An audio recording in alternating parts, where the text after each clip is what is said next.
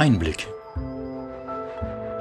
Der 14-tägige Podcast der Bürgerrechtsakademie der Volkshochschule Leipzig. Herzlich willkommen, sagen Beate Tischer und Beatrix Stark. Hier ist der Podcast Einblick. Hallo, sagen Beatrix Stark und Beate Tischer. Der Tag unserer Aufnahme ist heute der 18. März 2021. Wir sagen ja immer den Tag der Aufnahme mit an, damit Sie, liebe Zuhörerinnen und Zuhörer, wissen, in welchem Kontext wir das Gespräch geführt haben. In unserer letzten Folge haben wir über Erinnerungskultur in den Gedenkstätten von Konzentrationslagern gesprochen, ganz speziell Buchenwald und Mittelbau Dora. Und da kamen wir schon zwangsläufig mit dem großen Thema Antisemitismus in Berührung. Ja, wir haben den Podcast geschlossen ähm, mit dieser bitterbösen Karikatur, die sich auf den 9. Oktober, den Anschlag auf die Synagoge in Halle bezogen hat. Und da möchten wir gleich anschließen. Wir Menschen erinnern uns besonders gut über Gefühle an Sachen, die vergangen sind. Und diesen besonderen Mittwoch habe ich persönlich stark im Gedächtnis. Ähm, an dem 9. Oktober war ich damals an der Uni Leipzig und ähm, habe dort die Erstsemester begrüßt. Das ist immer eine besonders schöne Woche, weil dann darf ich alle Erstsemester begrüßen und lernen ganz viele Menschen kennen. Und nach einer Vorlesung war mein Handy voll mit Nachrichten. Also Nachrichten, Anrufen, das ist immer ein merkwürdiges Zeichen. Da wurde mir schon mulmig. Und nach und nach ist mir dann klar geworden, was eigentlich passiert ist, ähm, dass es diesen Anschlag in Halle gab. Und ich habe dann so ein so ein Gefühl, so ein bedrückendes Gefühl erlebt in Leipzig. Also schon in den Straßenbahnen, wie ich dann nach Hause gefahren bin, das hat sich irgendwie alles so ruhig, bedrückt, ängstlich angefühlt. Ähm, der öffentliche Nahverkehr wurde abgebrochen. Leipzig ist ja nur 45 Kilometer von Halle weg. Es fuhren keine Züge mehr, keine Busse. In Halle gab es eine Ausgangssperre. Also am nächsten Tag hatte ich ähm, einen Vortrag am Max-Planck-Institut, was gleich um die Ecke von der Synagoge ist. Und die, die Mitarbeiter, die zu dem Zeitpunkt vor Ort waren, durften das Haus nicht verlassen bis abends 19 Uhr. Und als ich am nächsten Tag ähm, zum Max-Planck-Institut gefahren bin, war das ganz also ich kann das gar nicht so richtig beschreiben. Ich bin da gefahren und das war wirklich wie in so einem Film, ja, dass ich gar nicht so richtig da war und musste an dieser Synagoge vorbeifahren und habe dann die Reporter gesehen, die Blumen, die Kerzen und das war so, so wie so ein ganz makaberes Theaterstück, ja. Also da war ganz viel Trubel und ich konnte das in meinem Auto gar nicht richtig wahrnehmen, bin dann zu dem Vortrag gefahren und natürlich konnte dieser Vortrag überhaupt gar nicht so laufen, wie der geplant war. Ähm, viele haben dann erzählt, wie sie, wie sie äh, im Gebäude festsaßen, auch nicht richtig wussten, was los war gerade, die ähm, nicht aus Deutschland waren oder keinen Zugang zu den Medien direkt hatten. Ähm, und diese, diese Angst und diese Erfahrung, diese Ungewissheit, die ich in Leipzig gespürt habe und auch dann in Halle, da mag ich mir gar nicht vorstellen, wie es den Opfern in, in der Synagoge ging über die Zeit. Damit sind wir mittendrin im großen Thema Antisemitismus.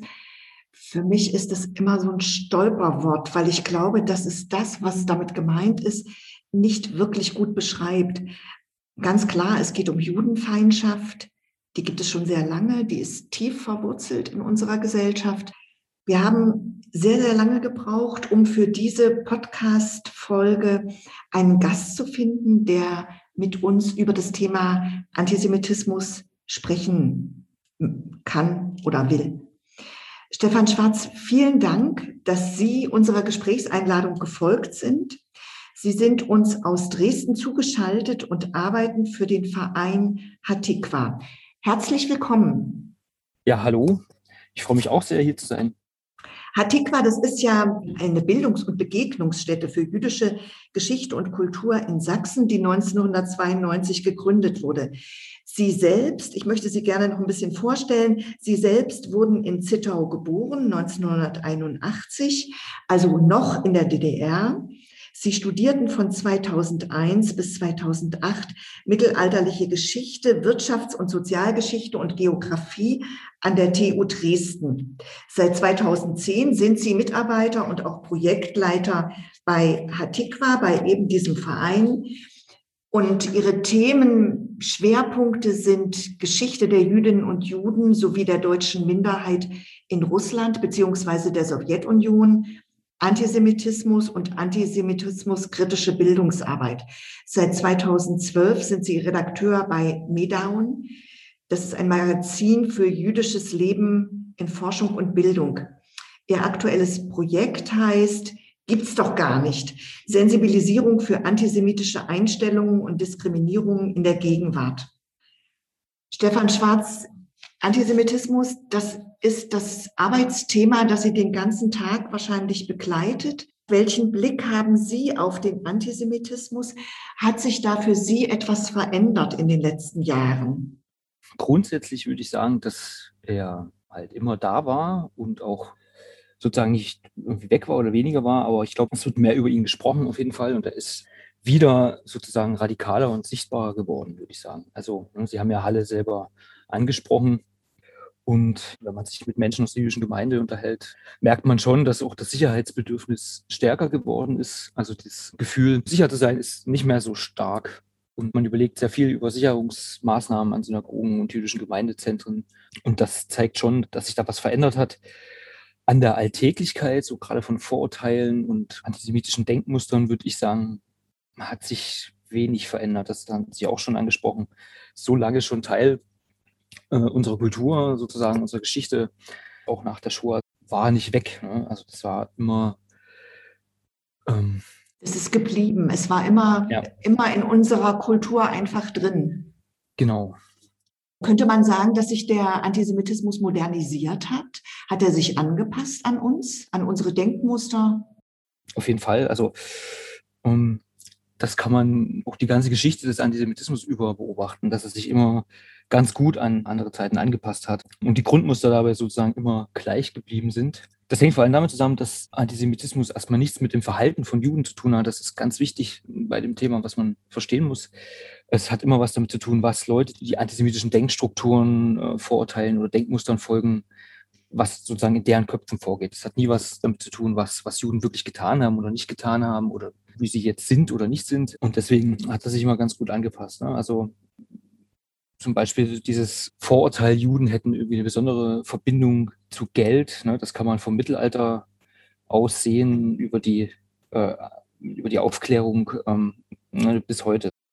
Ich habe gelesen, dass man jetzt auch unterscheidet zwischen rechtem und linkem Antisemitismus. Können Sie dazu was sagen? Gibt es das? Also meiner Meinung nach macht es wenig Sinn, das zu unterscheiden.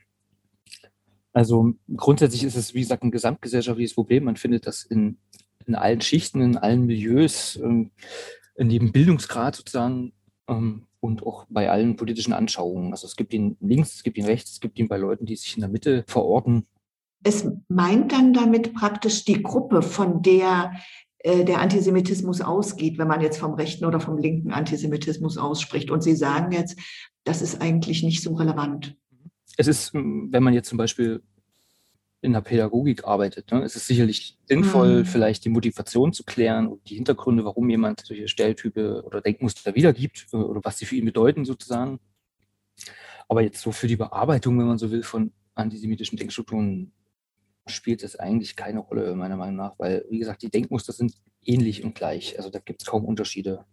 Und es gibt so ein bisschen Schwerpunkte, also gerade israelbezogenen Antisemitismus den findet man vielleicht öfter eher bei links als bei rechts, aber den findet man eben auch bei rechts zum Beispiel. Und also das ist bei allen anderen Formen, würde ich sagen, so, die findet man halt dann auch überall. Also von daher ist so eine grundsätzliche Unterscheidung zwischen rechten und linken Antisemitismus halte ich einfach ähm, für wenig sinnvoll. Mhm. Also dann verstehe ich das richtig, dass es quasi verschiedene Erscheinungsformen gibt, die sich so herauskristallisiert haben, aber Antisemitismus ist Antisemitismus und den finden wir eben über die ganze Gesellschaft hinweg. Und Sie haben ja auch gesagt, Antisemitismus ist unabhängig äh, eigentlich vom Verhalten. Mhm. Und dann habe ich mich gerade gefragt, Mensch, das äh, nimmt ja wirklich ganz viel Kraft raus. Ja, was kann ich denn dann überhaupt selbst tun? Dann verliere ich ja meine Selbstwirksamkeit und bin dieser Angst ja auch ein Stück weit ausgeliefert. Ähm, wie kann denn der Verein dazu beitragen, dass sich das vielleicht verändert? Also was wir machen, ist ja vor allem Bildungsarbeit. Also wir machen einmal Begegnungen mit, mit jüdischer Kultur und äh, jüdischer Religion zum Teil mit jungen Schülern, also sechste Klasse vor allem was jetzt leider durch Corona äh, gerade mhm. nicht hm. möglich ist, aber wir machen Führungen durch die Synagoge und die Friedhofe, die jüdischen, also den alten und den äh, neuen jüdischen Friedhof in Dresden. Das ist sowas, wo man schon relativ früh anfangen kann, durch sozusagen Kennenlernen so ein bisschen Vorurteilen vorwegzunehmen, die man dann hört oder wie Stelltype.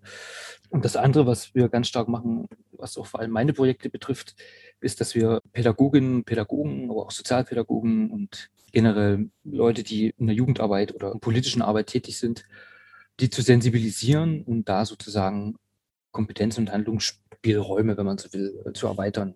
Genau. Sie fragen, was kann man so generell tun? Ist so eine Selbstreflexion schon mal gut, also sich selbst bewusst zu machen, dass man selber wahrscheinlich auch irgendwelchen Vorurteilen anhaftet, was denke ich auch wichtig ist, was man tun kann, ist, wenn Stelltype wiedergegeben werden oder auch vielleicht mal irgendwie blöde Witze oder so, dass man da auch so im privaten Kontext durchaus widersprechen sollte, mal sagen sollte, sehe ich nicht so oder hm.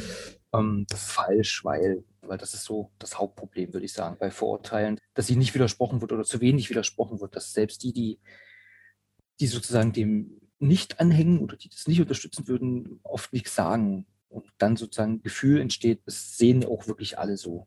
Warum glauben Sie, dass so wenig widersprochen wird? Warum, warum sagen Menschen nicht, also das stimmt jetzt aber nicht, was du da erzählst? Ja, weil das unbequem ist. Ne? Also ich habe das selber oft erlebt, so vielleicht irgendwie bei Feiern, Familienfeiern oder Freunden oder Bekannten, wenn dann irgendwie Witze kommen. Man will nicht unbedingt der sein, der jetzt irgendwie die Stimmung ja, ja, tötet, weil er jetzt irgendwie mhm. den, den, Moralapostel macht. Ähm, und das ist natürlich ist immer so eine Hemmschwelle. Ne? Und man muss da auch immer ein bisschen abwägen, was angebracht ist. Man muss es auch nicht immer begründen. Ne? Also oft denkt man ja, dass man, wenn man jetzt widerspricht, dass man da jetzt gleich nachweisen muss, warum das so ist. Man kann da auch ganz gut mit eigenen Werten äh, argumentieren und sagen, ich will sowas nicht hören, ich finde das blöd. Ja, und das, das reicht oft schon, weil die Botschaft ankommt beim anderen, es sehen nicht alle so, es finden nicht alle toll habe dann immer wieder erlebt, dass gerade jetzt, wenn man irgendwie auf einer Fete ist oder bei einer Party ähm, und es kommt auf das Thema Israel, äh, da scheiden sich ja die Geister dann wirklich auch extrem. Also wo dann gesagt wird, also was die Israelis mit den Palästinensern machen, das geht ja überhaupt nicht. Und das ist doch dasselbe, düm, düm, düm, Sie wissen, was ich meine. Mhm. Also wenn es auf dieser Ebene bleibt, äh, wie Sie es gerade beschrieben haben, ist es ja in Ordnung. Wenn ich sage, ich finde halt irgendwie, dass der Staat Israel nicht immer irgendwie korrekt ist oder ähm, gegenüber den Palästinensern, das ist ja noch nicht Antisemitismus. Da muss man tatsächlich auch ein bisschen unterscheiden. Es wird halt dann problematisch, wenn man so unterschiedliche Maßstäbe dann hat. Ne? Also wenn man dann bei Israel Sachen kritisiert, die man bei anderen Staaten nicht kritisiert oder wenn man sozusagen nur diesen Konflikt, äh, diesen Israel-Palästina-Konflikt immer nur hat und sich für andere Konflikte nicht interessiert, dann kann man schon irgendwie nachfragen, warum das so ist und warum gerade dieser Konflikt so wichtig ist, ne? weil dann die Vermutung schon nahe liegt, dass es da ein bisschen mehr geht als nur um den Konflikt. Ja? Aber wenn es natürlich in so in die Richtung geht, wie ähm, es ist doch das Gleiche, da würde ich dann schon widersprechen, weil es ne, einfach nicht so ist. Also ähm, ne, das ist ein Konflikt, der lange währt und wo sicherlich auch auf beiden Seiten viele Dinge passieren, die sozusagen nicht okay sind. Aber das zu vergleichen mit einem geplanten Massenmord, der sechs Millionen Menschen das Leben gekostet hat, und da ist man sozusagen noch nicht mal beim, beim Weltkrieg. Ne? Also das ist schon was anderes. Hm. Es gab ja auch 2014, als äh, der Konflikt mal ziemlich hochgekocht ist, da gab es ja auch Übergriffe auf Synagogen. Ich bin mir jetzt nicht sicher, ob das Bochum war, also irgendwo nicht in Sachsen, sondern im Westen Deutschlands. Äh, da wurden gezielt Synagogen und äh, jüdische Gemeindehäuser angegriffen mit der Begründung, ähm, man muss jetzt hier mal zeigen, wo es lang geht und Israel macht so schlimme Sachen und deshalb äh, schmeißen wir jetzt hier die Scheiben ein. Genau, das ist ähm, das nächste Problem bei sage ich mal, bei sogenannter Israel-Kritik ganz schnell passiert ist, dass es sozusagen gleichgesetzt wird, also dass Jüdinnen und Juden gleichgesetzt werden mit dem Staat Israel. Und ähm, das geht schon oft damit los, dass, dass irgendwie von Jüdinnen und Juden erwartet wird, dass sie eine Meinung dazu haben. Hm. haben müssen. Ne?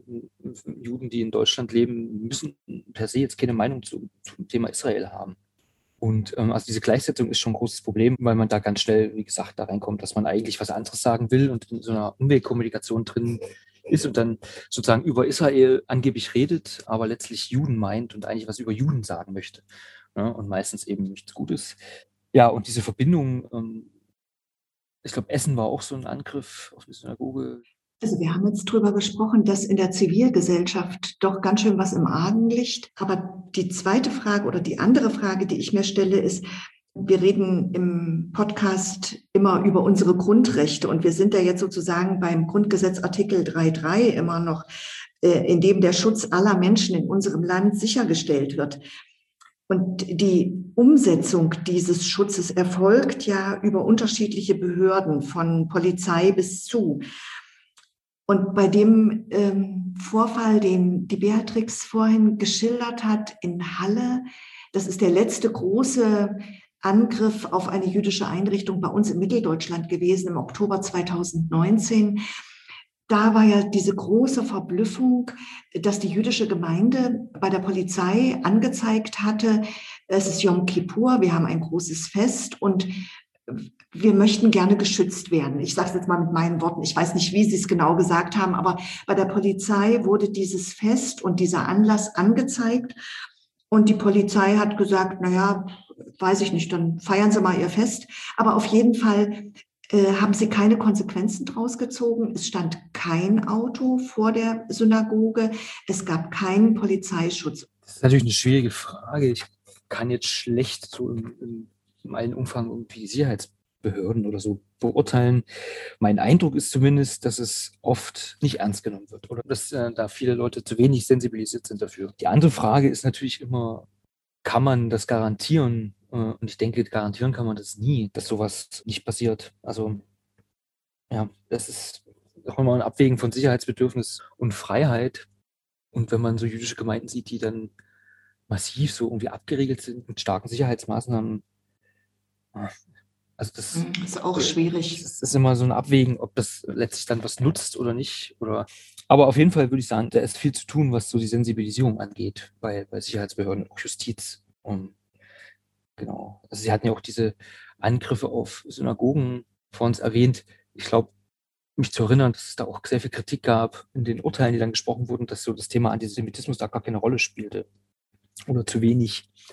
Ja, 2014, genau. Da sind die Täter zum großen Teil freigesprochen worden mit der Begründung, sie hätten sich ja nur politisch interessiert und ähm, ja, da gibt es keinen Zusammenhang zum Antisemitismus. Ich äh, kann mich auch erinnern, dass das so war, ja. Genau, und da hat man halt schon ein Problem, wenn das ein Richter nicht erkennt, dass äh, eine israelische Gemeinde in Deutschland nichts mit dem Staat Israel zu tun hat. Stefan Schwarz, vielleicht möchte ich, also ich möchte gern den, den Schluss in eine ganz andere Richtung lenken, nämlich mit der Frage, ob Sie vielleicht ein besonders eindrückliches Erlebnis in Bezug auf Antisemitismus für uns haben, was Sie mit uns und den Hörerinnen und Hörern teilen, was vielleicht auch einen positiven Verlauf hat, wenn man das so sagen kann. Also was wir ja machen oft ist ähm, mit Leuten aus der pädagogischen Arbeit mit äh, über Antisemitismus zu reden und grundsätzlich ist es so, dass auch da, äh, wie gesagt, zu wenig sensibilisiert oder, oder viele Pädagogen und Pädagogen zu wenig sensibilisiert sind. Aber da gibt es natürlich auch immer wieder Erfahrungen, wo man dann merkt, dass es sozusagen ankommt, dass da sozusagen ein Umdenken irgendwie stattfindet oder, oder ein Begreifen sozusagen. Das ist natürlich äh, was, was ihnen dann immer freut. Was einen vielleicht Hoffnung macht, ist, dass die Leute dann oft es annehmen, wenn man ihnen was darüber mhm. ähm, sagt, dass, dass es durchaus eine Bereitschaft gibt, bei vielen äh, doch darüber nachzudenken, wenn sie das mal davon gehört haben und vielleicht ihre eigenen Denkweisen sozusagen zu hinterfragen. Gab es denn für Sie einen Auslöser? Das möchte ich Sie jetzt ganz zum Schluss nochmal fragen, äh, wie Sie zu diesem Thema gekommen sind? Oder war das eher ein Zufall? Das war tatsächlich eher Zufall, weil ich damals bei Herr Tikva angefangen habe, sozusagen als Mitarbeiter bei Medaon erstmal bin dann sozusagen mehr Stück für Stück an das Thema rangekommen, sozusagen. Habe dann, wie gesagt, bei ersten Projekten mitgearbeitet, bin dann über den Laufe der Zeit sozusagen ähm, dazu gekommen. Also tatsächlich war das, wenn man so will, äh, eher Zufall. Ja, Zufall. Da wünschen wir Ihnen und Ihrem Verein weiterhin alles Gute. Stefan Schwarz, herzlichen Dank für das Gespräch. Und als Tradition bekommen Sie zur Erinnerung an das Gespräch unsere Volkshochschultasse. Da steht drauf, Vielfalt zusammen genießen. Wir senden Ihnen die zu und sagen herzlichen Dank. Tschüss. Vielen Dank. Ja, Beate. Also wir haben jetzt gerade in so vielen Themen äh, rumgeschippert, sind reingetaucht. Ich fand den teilweise jetzt gerade ganz schwer, weil wir so viel mhm. angeschnitten haben. Ähm, was mir gerade im Gedächtnis bleibt, ist wirklich, was ich gerade ganz wertvoll fand. Wie gehe ich denn als Person am besten mit Antisemitismus um? Was ich ganz wichtig fand, dass der Stefan Schwarz nochmal ermutigt hat, wirklich die eigene Meinung zu zeigen. Ähm, liebe Hörerinnen und Hörer, wir haben gerade, äh, als wir eine kurze Pause hatten, über den Weißsender-Effekt gesprochen. Das ist umso mehr Menschen zuschauen, umso schwerer fällt es dann auch Gesicht zu zeigen. Ja, es ist irgendwie leichter dann auch nicht zu agieren. Und das hat er ja auch angesprochen. Das ist unbequem. Ja, dann kommen dann Sachen wie, das darf man wohl noch sagen. Ähm, und was ich gut fand, dass er den Punkt eingebracht hat, natürlich darf ich auch nachfragen. Warum hast du denn die Meinung? Warum sagst du das so? Ähm, einfach nachfragen. Und dieses Nachfragen, Meinung zeigen, das hatten wir auch schon beim Podcast Rassismus, aber ich glaube, man kann es nicht oft genug sagen und sich ins Bewusstsein holen. Und genauso, dass es Antisemitismus über die ganze Gesellschaft, also in verschiedenen Schichten und Bereichen hinweg gibt ähm, und das aber in verschiedenen Erscheinungsformen. Da sind wir jetzt gar nicht so näher drauf eingegangen, aber es gibt diese verschiedenen Erscheinungsformen und das versteckter oder offensichtlicher. Aber Antisemitismus ist Antisemitismus. Hm. Beate, sag mal, was hast du denn heute für uns noch mit?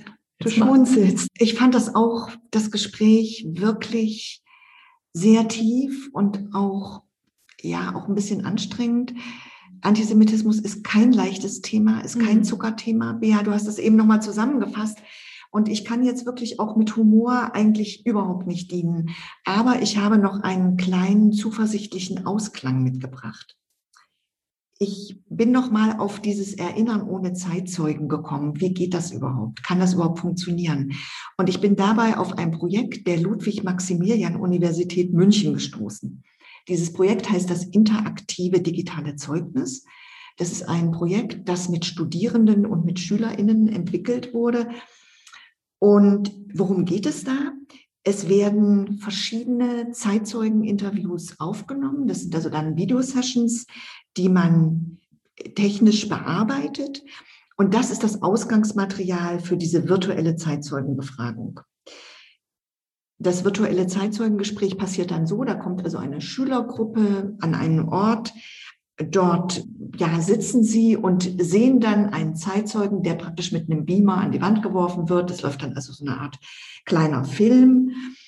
Und äh, diesen Zeitzeugen können dann direkt live Fragen gestellt werden.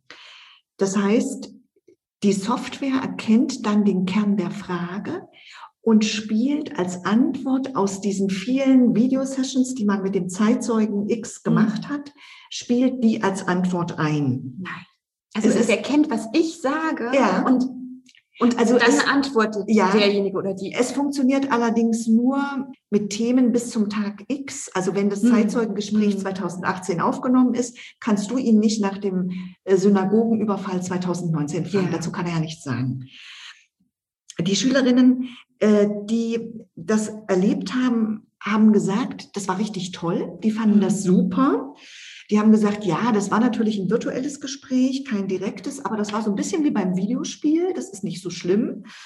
Und wir haben uns sehr ernst genommen gefühlt und außerdem haben wir uns getraut, Sachen zu fragen, die wir sonst nicht fragen würden, weil man ja immer auch so einen Respekt hat, weil man den Zeitzeugen, der so schlimme Sachen erlebt hat, den will man nicht verletzen. Man will nicht das alte Trauma wieder hochholen und man ist da sehr, sehr vorsichtig. Und da das ja nur ein virtueller Zeitzeuge war, haben die wirklich auch gefragt, äh, wie sind Sie ins Konzentrationslager gekommen? Wie lange waren Sie dort? Was war Ihr schlimmstes Erlebnis? Was geschah mit Ihren Eltern? Was ist mit Ihren Geschwistern? Haben Sie heute noch Albträume? Wurden Sie gefoltert? Also alles Fragen, die man einem tatsächlichen Zeitzeugen nicht stellen würde. Und das Fazit dieser Projektentwickler ist, dass es unglaublich viel Material gibt. Also allein die Shoah Foundation von Steven Spielberg, die haben 50.000 oder mehr als 50.000 Zeitzeugen-Interviews wow. im Kasten. Das ist hm. da, das Material ist da. Und die Technik geht immer weiter. Man kann das technisch immer flotter aufbereiten, so dass das also dann auch nicht altbacken und antiquiert wirkt. Da war ich wirklich sehr überrascht, als ich davon gehört habe. Und dann ist mir eingefallen, dass ich sowas schon mal erlebt habe. Und zwar bin ich im Herzl-Museum in Jerusalem gewesen. Das ist jetzt drei, vier Jahre her. Theodor Herzl, Begründer des modernen Zionismus, ganz wichtige Figur in Israel. Und der Staat Israel hat den Auftrag gegeben, errichten Sie darüber mal ein Museum. Und die Museumsmacher hatten dann ein Problem, weil es kein Material gab, gibt von Herzl. Das Einzige, was man hat, ist ein alter Schreibtisch, weiter nichts. Und als ich in diesem Museum war, als ich rauskam, da habe ich gedacht, was war denn das? Das war ja ein einziger Fake. Ich war auch ein bisschen, ja, was haben die also gemacht? Die haben einen sogenannten interaktiven Ansatz gewählt. Das heißt, du kommst als Gruppe dahin, dann sagst du als erstes, welche Sprache du brauchst und dann wird, wirst du in dieser Gruppe durch das Museum geführt. Das sind vier Räume, die sind unterschiedlich eingerichtet. Einer ist ein bisschen wie ein Theater, einer wie so ein Wiener Kaffeehaus und in jedem dieser Räume passiert eine Animation, die zur Geschichte von Herzl gehört. Und diese Animation löst, löst unterschiedliche Gedanken, Gefühle, Emotionen aus. Und dann gehst du aus dem Museum wieder raus und du hast eigentlich nur unterschiedliche Etappen der Animation erlebt. Also damals, als ich rauskam, habe ich das, wie gesagt, kritisch gesehen. Jetzt beim drüber nachdenken habe ich mich nochmal dran erinnert. Und ich war überrascht, wie viel von diesem Museumsbesuch hängen geblieben ist. Also Wirklich. Ich kann mich da an ganz genau erinnern, wie das aussah, was da gesprochen wurde, was mich aufgeregt hat, was mich angeregt hat. Und das kann ich bei normalen Museen nicht zwingend sagen. Also das war für mich echt eine Überraschung beim nochmal drüber nachdenken. Und insofern kann ich uns alle jetzt so ein bisschen optimistisch entlassen ich bin sehr gespannt, wie die zukünftige Gedenkkultur aussieht und ich bin da richtig neugierig drauf. Ja, ich bin, ich bin auch gerade total fasziniert, wie du den Bogen zum Anfang spannen kannst, wo ich ja noch so auf Gefühle und Emotionen gekommen bin und dass das ja ganz stark unsere Erinnerung prägt und wir uns darüber gut erinnern können. Und das sind ja nicht nur Emotionen, sondern eben auch die Sinne. Ne? Mhm. Und bin gerade total baff. Ja, also macht neugierig, ähm, wie, wie vielleicht unsere Kinder oder mhm. Urenkel mhm. oder wie auch immer dann später sich erinnern werden und das erleben können, also wirklich erleben können. Das mhm. finde ich ja wahnsinnig, wenn ich mit jemandem sprechen kann, der gar nicht mehr existiert und ich kann mit dem ein Gespräch führen und der ja. antwortet mir Wahnsinn. Ja, ist toll.